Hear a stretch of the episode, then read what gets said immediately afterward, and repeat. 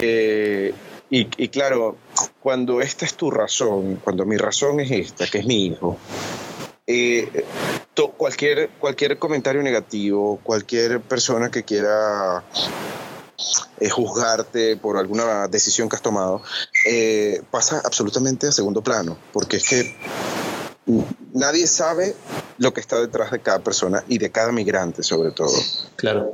Entonces, juzgar el por qué te comportas de esta manera o por qué hiciste esto o eh, qué sé yo, cualquier cosa no, nos da igual al final, porque cada uno tiene su historia y, y eh, tendrías que estar en el zapato de esa persona para poder entender y desde ese, desde ese momento tendrás muchísimo más cuidado con lo que puedas decir sobre esa persona.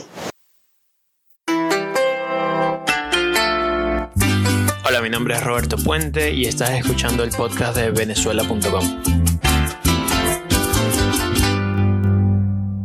En el podcast de hoy tenemos a Robert Chacón, autor y socio de Salaon. ¿Cómo estás, Robert? Muy bien, Roberto, gracias por la invitación. De verdad, es muy interesante para nosotros poder hablar de nuestro proceso migratorio en este país. Genial. Robert, primero que nada, ¿de qué parte de Venezuela? De Caracas. Exactamente, ¿de qué parte para la gente que, de Caracas que nos escucha? Pues yo vivía en la avenida Baralt, en la parte final de la avenida Baral, justo frente al Tribunal Supremo de Justicia. Eh, ahí vivía yo, em, empezando la cota mil, por llamarlo de alguna manera. Okay, al lado del mercado de las flores, ¿no? Correcto, sí. Ok, vale. Yo vivía en la mitad de la avenida Baral durante 10, 15 años de mi vida, más o menos. Ah, pues fuimos vecinos y todo, no lo sabíamos. Sí, estábamos ahí cerca. Qué de maravilla. hecho, cuando, cuando había mucho tráfico para ir al colegio, porque yo estudiaba en San Bernardino, cogía por allí, por, por el final de la Baral y luego tiraba por la Cota Mil.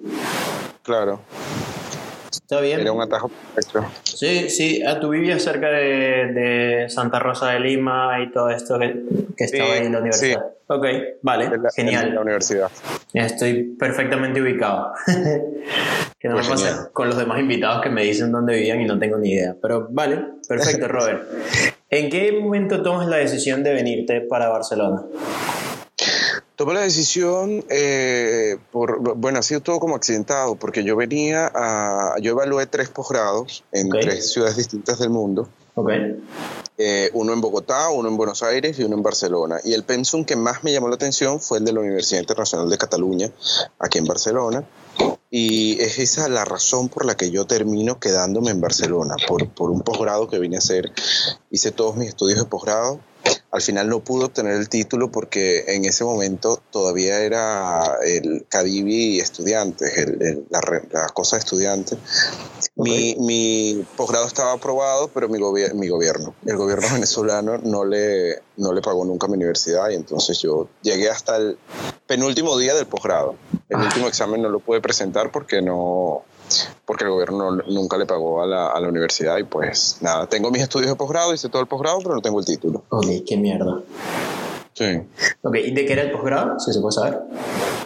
Eh, yo hice un posgrado en gestión cultural en la Universidad Ok. Internacional de Cataluña. Me sirvió muchísimo para entender, eh, sobre todo la terminología de un montón de cosas que ya conocía, pero claro, aquí se llaman de una manera distinta, entonces para eso me sirvió muchísimo el posgrado. Claro, claro. Qué interesante. Vale, y entonces Sí. después de que termine ese posgrado, ¿tú decides quedarte acá en Barcelona?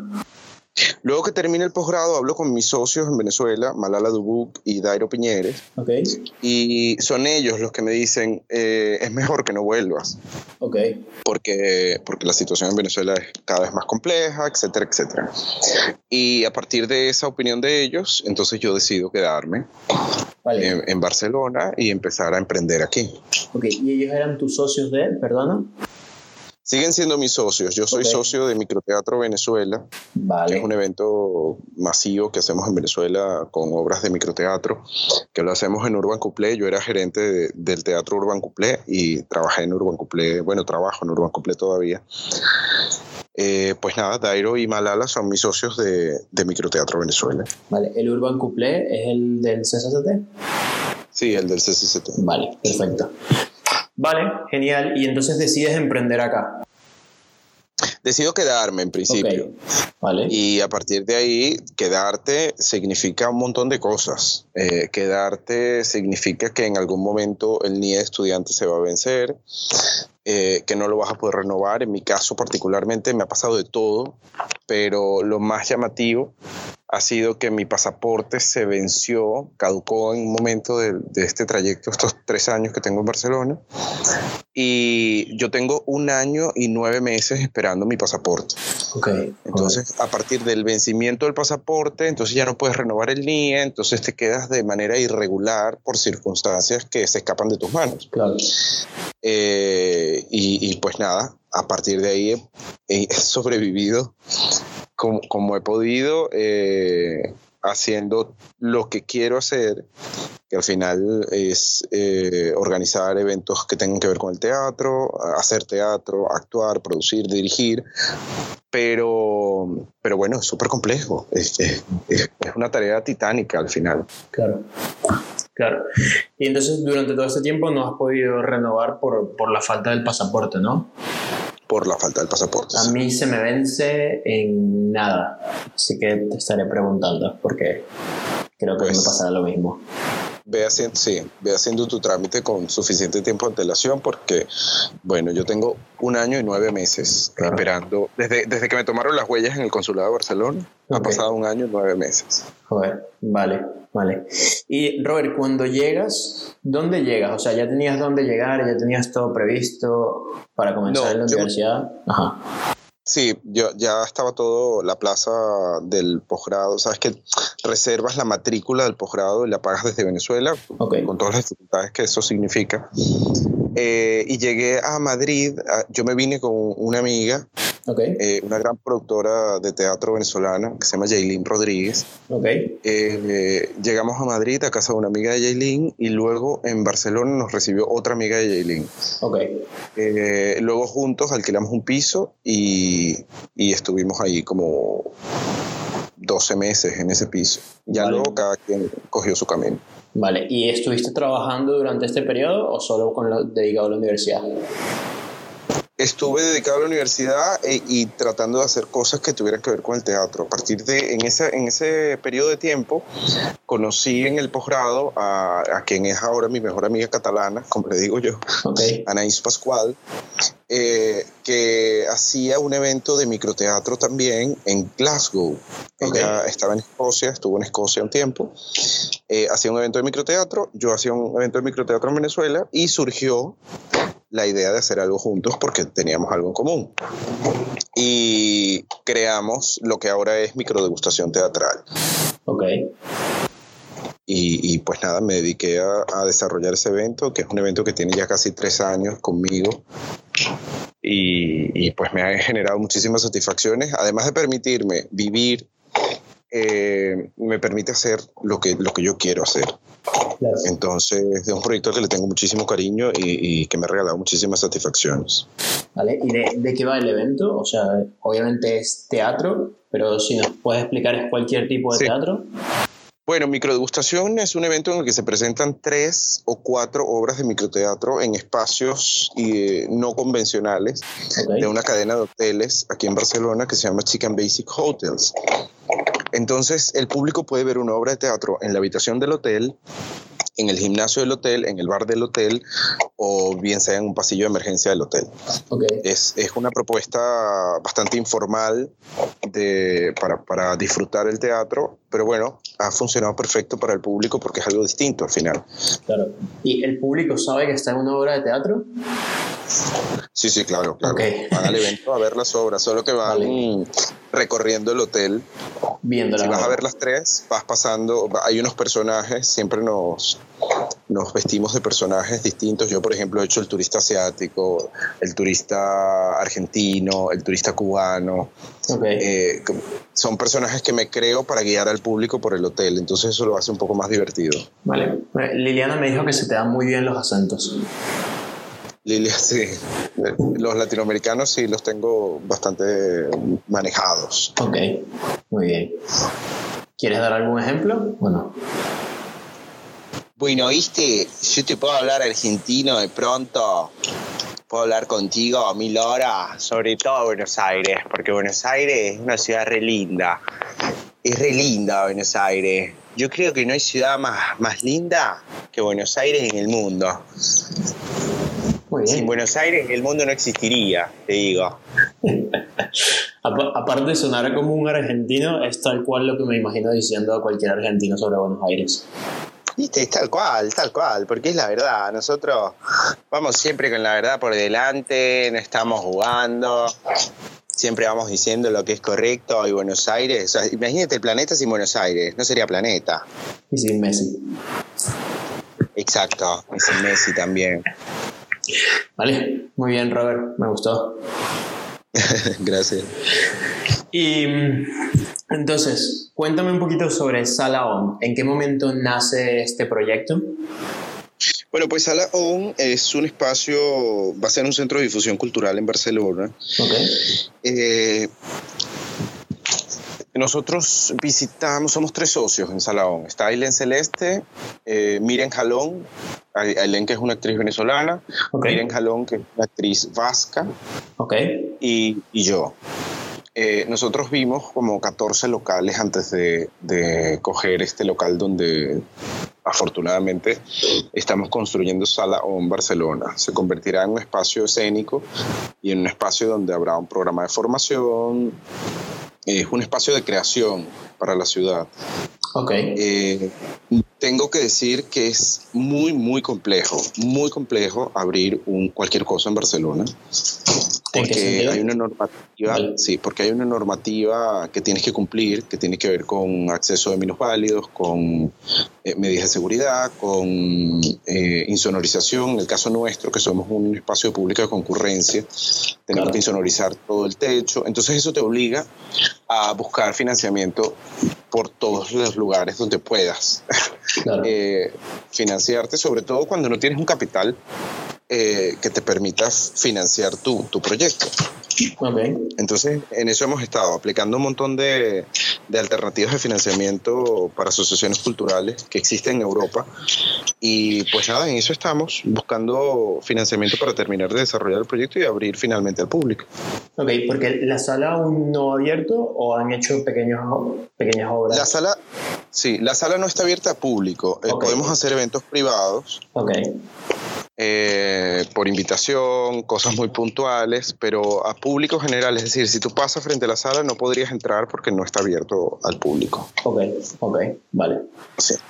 Esa es nuestra realidad. Vale, perfecto. ¿Y tienen planeado ahora cuando ya terminen empezar a ir a, dar clases y hacer microteatro, no? Me imagino que toda la semana. Bueno, sobre, sobre todo teatro regular, más que microteatro, hay un microteatro en Barcelona y nosotros también tenemos microdegustación teatral. Yo creo que ya la cuota de microteatro de la ciudad creo que está bastante cubierta. Okay. Eh, sí que creo que hace falta un espacio para, para compañías emergentes eh, que presenten obras de teatro regular eh, en un espacio adecuado en la ciudad. Eso sí me parece necesario y nosotros en este momento tenemos el curso de Candela Antón, que es una actriz catalana de una serie que se llama Merlí. Okay. Y tenemos, vamos a tener a partir de febrero a Esteban Rovira, que es el director de otra serie que se llama La Riera. Eh, y así vamos generando nuestro programa de formación con eh, talento catalán, que al final es, eh, es bueno, el talento local y, nosotros tenemos que también fusionarnos un poco con el talento catalán. Claro, claro. ¿Y si alguien quisiera escribirse en estas clases? Pues solo tiene que entrar a salaonbcn.com y rellenar un formulario que va a encontrar en la página web y, y, pedir la información. Perfecto. Dejamos el link en las notas del programa para que cualquier persona que se quiera inscribir lo pueda ver allí. Perfecto, genial. Vale, Robert, cuéntame eh, un error que hayas cometido al llegar. Oh, todos. yo creo que, bueno, el otro día posteaba en Instagram, he cometido tantos errores que ya ni sé qué hago bien. Eh, yo creo que a mí me ha pasado, no, no porque siente que mi historia es más importante que todas las demás, pero es que de verdad, por ejemplo, yo acabo de perder la billetera hace dos días con los pocos documentos que tenía eh, era como el, punto que me faltaba para hacer un poquito más divertida todo el, proceso migratorio. Eh, pero errores muchísimos, muchísimos, muchísimos. Eh, Bueno, no estaba preparado yo para, y yo creo que ningún, ninguna persona está preparada para, para vivir este proceso migratorio. Es un proceso muy, muy triste, es un proceso muy duro, es un proceso muy complejo, eh, que no es fácil de explicar ni de entender. Entonces, a partir de ahí, pues, eh, creo que empiezas a cometer errores, pero justamente por la, por la misma desesperación, la misma angustia de cómo sobrevivir, cómo vivir en un país donde no es tan sencillo, eh, si no eres comunitario, no es tan sencillo eh, entrar dentro de la legalidad y de, de, tener los, esto que llaman los papeles. entonces, a partir de ahí empiezas a, a, cometer errores por todos lados. Yo, por ejemplo, puedo decir que desde que me bajé del avión he cometido errores hasta, hasta esta mañana. Ok. ¿Algún ejemplo en concreto para que, para que alguna persona pueda aprender de ese error y no cometerlo? Pues el, haber, pues el haberme venido confiando en que el gobierno venezolano le iba a pagar a mi universidad, por ejemplo, ha sido un grave error porque además eh, creas un precedente en un lugar donde nadie te conoce y termina siendo tú por, por, por algo que no puedes controlar eh, como un ejemplo de cómo son los venezolanos. Y los venezolanos no somos así, pero es tan complicado explicar que, que, dependemos tanto de un gobierno que controla prácticamente todo lo que tiene que ver con el país. Entonces, eso yo creo que ha sido un error gravísimo, la verdad. Vale. Y de alguna manera, todos estos, todos estos errores o todas estas cosas que quizás hayan pasado te han servido para ti, para tu actuación y para porque siempre escucho a los comediantes decir que, que, que un comediante se, se, alimenta de las cosas que le van pasando, ¿no? sí, para mí, más que, más que como actor, me han servido como persona. Okay. Entender eh, cómo cada error te hace aprender un montón de cosas que no ibas a aprender si no te equivocabas. Claro. Entonces yo agradezco muchísimo la oportunidad que he tenido de equivocarme tanto y de hacer cosas tan mal como para, para lograr aprender de eso y, y, no cometerlo en un futuro, no cometer los mismos errores nuevamente en un futuro. Claro. ¿Y tendrías algún consejo para las personas que están emigrando ahora o que quieren venir a España? Eh, bueno, yo el consejo que le puedo dar a la gente es que, que eh, ¿cómo se llama? Que, que tengan la fortaleza para seguir. Yo eh, sé lo difícil que es, yo sé lo complejo que es, yo sé lo triste que es, sobre cuando tienes que separarte de, bueno, de, de, tu familia. Por ejemplo, yo tengo un hijo de 11 años y tengo 3 años sin ver a Sebastián, por ejemplo, claro. que era eh, una persona con la que yo estaba constantemente en Caracas. Entonces, esa tristeza que forma parte de tu día a día, porque aunque a, veces hay gente que te juzga por lo que publicas en redes sociales y la verdad que las redes sociales son una vida que no es tu vida realmente, pero yo, por ejemplo, todos los días pienso en cómo va creciendo Sebastián y cómo eh, va a influir esta distancia y esta lejanía que hemos tenido durante estos tres años en nuestra relación cuando nos volvamos a ver. ¿Sabes cómo, cómo explicarle luego Sebastián? Bueno, nada, me tuve que quedar porque al final eh, en un futuro tú habrías querido estudiar en una universidad europea y si yo me quedaba en Venezuela o volvía a Venezuela, era imposible para mí eh, ofrecerte ese futuro. Claro. ¿Entiendes? Entonces, eh, cada persona tiene su, su razón y sus razones. Mi razón fundamental por la que termino quedándome en Barcelona es tener la posibilidad de garantizarle un mejor futuro a mi hijo, que es venezolano, tan venezolano como yo, y que en un futuro él podrá ser un ciudadano comunitario que pueda entrar a la Unión Europea sin problema. Claro.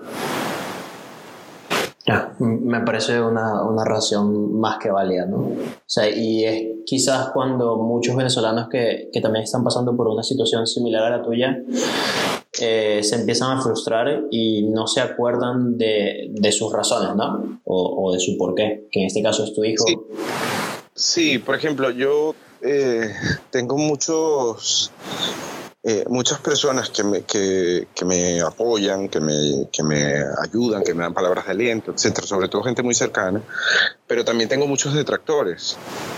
Eh, y, y, claro, cuando esta es tu razón, cuando mi razón es esta, que es mi hijo, eh, to, cualquier, cualquier comentario negativo, cualquier persona que quiera eh, juzgarte por alguna decisión que has tomado, eh, pasa absolutamente a segundo plano, porque es que nadie sabe lo que está detrás de cada persona y de cada migrante sobre todo. Claro. Entonces, juzgar el por qué te comportas de esta manera o por qué hiciste esto o eh, qué sé yo, cualquier cosa no, nos da igual al final, porque cada uno tiene su historia y, y eh, tendrías que estar en el zapato de esa persona para poder entender y desde ese, desde ese momento tendrás muchísimo más cuidado con lo que puedas decir sobre esa persona. Claro. Claro, no, no, emitir una opinión sin, sin saber absolutamente nada, ¿no? Que es lo, sí, lo peor que yo puede siempre hacer. digo, yo, yo, siempre digo, tengo un dicho que digo siempre, yo no me meto en la vida de nadie para que nadie se meta en la mía. Okay. Entonces me, me dice un montón de cosas, no, no sabes que fulanito no sé qué, ah, pues yo no tengo nada que ver. Claro. Y ya está. Me curo muchísimo y me, y me cuido muchísimo de eso, me, me, curo en salud, muchísimo de eso. Me parece una, una muy buena posición, pero así tampoco deja malas vibras entrando contigo. Sí, creo que es vale. necesario además. Vale, ¿y cuál es tu visión a futuro, Robert, ahora con este proyecto? Pues mi visión es abrir Barcelona y todavía no hemos podido abrir Barcelona, pero ya yo estoy pensando en cuándo vamos a abrir Madrid. Ok. Porque soy así de loco. Me gusta. Este, y luego me gustaría también, eh, cuando ya pueda moverme con libertad por este continente, eh, porque eso es otra cosa. Eh, mientras estás aquí, en esta situación, no puedes salir del país. Claro. Porque tienes que cumplir un tiempo, porque, bueno, todo lo que implica el, el, tiempo que necesitas tener para después gestionar lo que tienes que gestionar, etcétera, etcétera. Pero, por ejemplo, luego me gustaría muchísimo, muchísimo, sería, es una de las cosas que pienso muchísimo, abrir uh, Sala On London, okay. que he hablado de, hablar, de llamarla Lond On. Ok. Por, por, el nombre de la sala y, y, bueno, esos son mis planes a futuro en, en principio. ¿Por qué de, Londres? De lo más Londres porque es mi ciudad preferida. Okay. O sea, yo eh, acostumbraba, antes de, de, todo este, este capítulo de la vida migratoria, acostumbraba siempre a recibir los años en Londres. Ok. Entonces es una ciudad a la que le, le tengo mucho cariño y mucho aprecio. Parece muy bien. Vale, Robert, ¿cuál es la comida que más te gusta de Venezuela? La bueno, soy fanático de las empanadas. O sea, las empanadas de todos los tipos, sabores. Además hago empanadas también en mi casa. Okay. Y, y, soy muy exigente con el tema de las empanadas. No, no, todas las empanadas están bien hechas y no todas las empanadas son buenas, pero las que hago yo son buenísimas. ok. ¿Y si recomendarías alguna en Barcelona o no? No. Ok. Vale, no, entonces... soy muy sincero en eso. No, no recomiendo ninguna empanada de las que he probado en Barcelona. Ok, entonces las que haces tú. Si alguien quiere probar una buena empanada, te tiene que escribir. Me tiene que escribir. Me tiene que escribir al Instagram y decir, Robert, yo quiero una empanada. Yo voy, hago la empanada y se la llevo o se acerca a la casa y yo se la doy. Vale, yo soy el primero en la lista. Vale, perfecto. Ok, voy a decirle a mi mujer que, que queremos comer empanadas buenas. Genial, perfecto. Ok. Eh, ¿Un personaje que admires de Venezuela? ¿O una persona? Un personaje no tiene que ser que personaje. de Venezuela. Um, bueno, a mi socia Malala Dubuk, que acaba esta semana pasada de vencer una lucha importantísima contra el cáncer. Okay. Eh, es una persona con una fortaleza que yo admiro inmensamente. Así que yo soy muy poco de admirar y de, de, de admirar gente. Okay. Eh, pero, pero sí que el, esos héroes que no tienen capa, son esas personas desconocidas que tienen un trabajo eh, personal e interno tan grande, pues me, me, me llama muchísimo la atención. No soy de, de admirar personajes públicos o, o, qué sé yo, influencers y esas cosas, no. Vale, vale, me parece muy bien. ¿Y qué es lo que más extrañas de Venezuela? A Sebastián. Eso, ya, ya lo veía un poco obvio. Sí, es lo único que extraño del país, realmente. Ok, ¿y qué es lo que más te gusta de España? De España me gusta todo. de Barcelona. me, encanta. Bueno, Barcelona particularmente. Eh, yo he tenido la oportunidad de ir a otras ciudades de España por, porque he tenido que presentarme en otras ciudades, que si Madrid, que si en Alicante. Cuando hacíamos giras también estuvimos en otras ciudades. Pero Barcelona particularmente para mí es como una ciudad perfecta porque termina siendo como, no, no es hippie. Ok pero sí es como hipster. O sea, es como, es como una hippie con plata. ok. Y entonces me, me, gusta muchísimo porque es esta gente que va como desarreglada, pero. Pero con, que bueno, con buena ropa. exacto. Ok. Sí, me, encanta Barcelona. Es súper cultural, pero sin rayar en lo, en lo hippie, artista, loco, sin propósito. Exacto. Exacto. Okay, me gusta esa definición. Vale, entonces, eh, ¿algo más que te gustaría agregar a esta entrevista, Robert? Eh, a ver, no, no, yo soy de que me pregunten, yo no sé qué más agregar, yo me puedo poner a hablar aquí, por pasar cinco horas. Así que si, si me quieres preguntar otra cosa, pues encantado de, de poder responderla. estas son mi lista de preguntas. Normalmente llego hasta aquí y le pregunto a la persona si quiere agregar algo más. Si, si hay ah, alguna pues. pregunta que crees que se me haya pasado. No, yo pues si tú crees que ya estamos, ya estás satisfecho con tu listado de preguntas, pues yo estoy satisfecho contigo. Genial, te volveré, cuando Salón siga avanzando, ya te volveremos a entrevistar.